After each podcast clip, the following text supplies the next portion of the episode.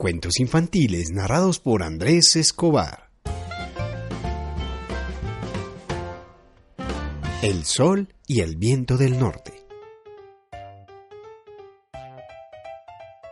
El viento del norte aulló. Soy más fuerte que cualquier cosa o persona. Soy el gran viento del norte. El sol sonrió y emitió un resplandor. No creo que sea cierto, dijo. Tal vez no soplo como tú, pero también soy fuerte. El viento del norte se molestó. Hagamos una prueba, dijo. Mira, allí hay un niño con un abrigo y una bufanda. Veamos quién logra quitárselos. Excelente idea, respondió el sol. Comienza tú. El viento del norte comenzó a soplar.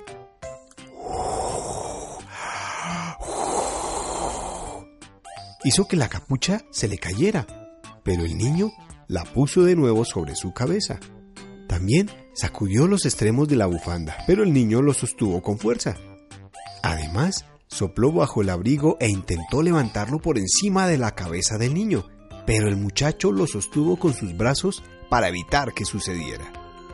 Pronto, el viento del norte se quedó sin aliento. Es mi turno, dijo el sol. Comenzó a brillar y a enviar sus cálidos rayos sobre el niño. ¡Uf! dijo él. Comienza a hacer calor. Primero se quitó la capucha, luego se quitó la bufanda y al final se quitó el abrigo. Mmm, creo que gané, dijo el sol. Moraleja.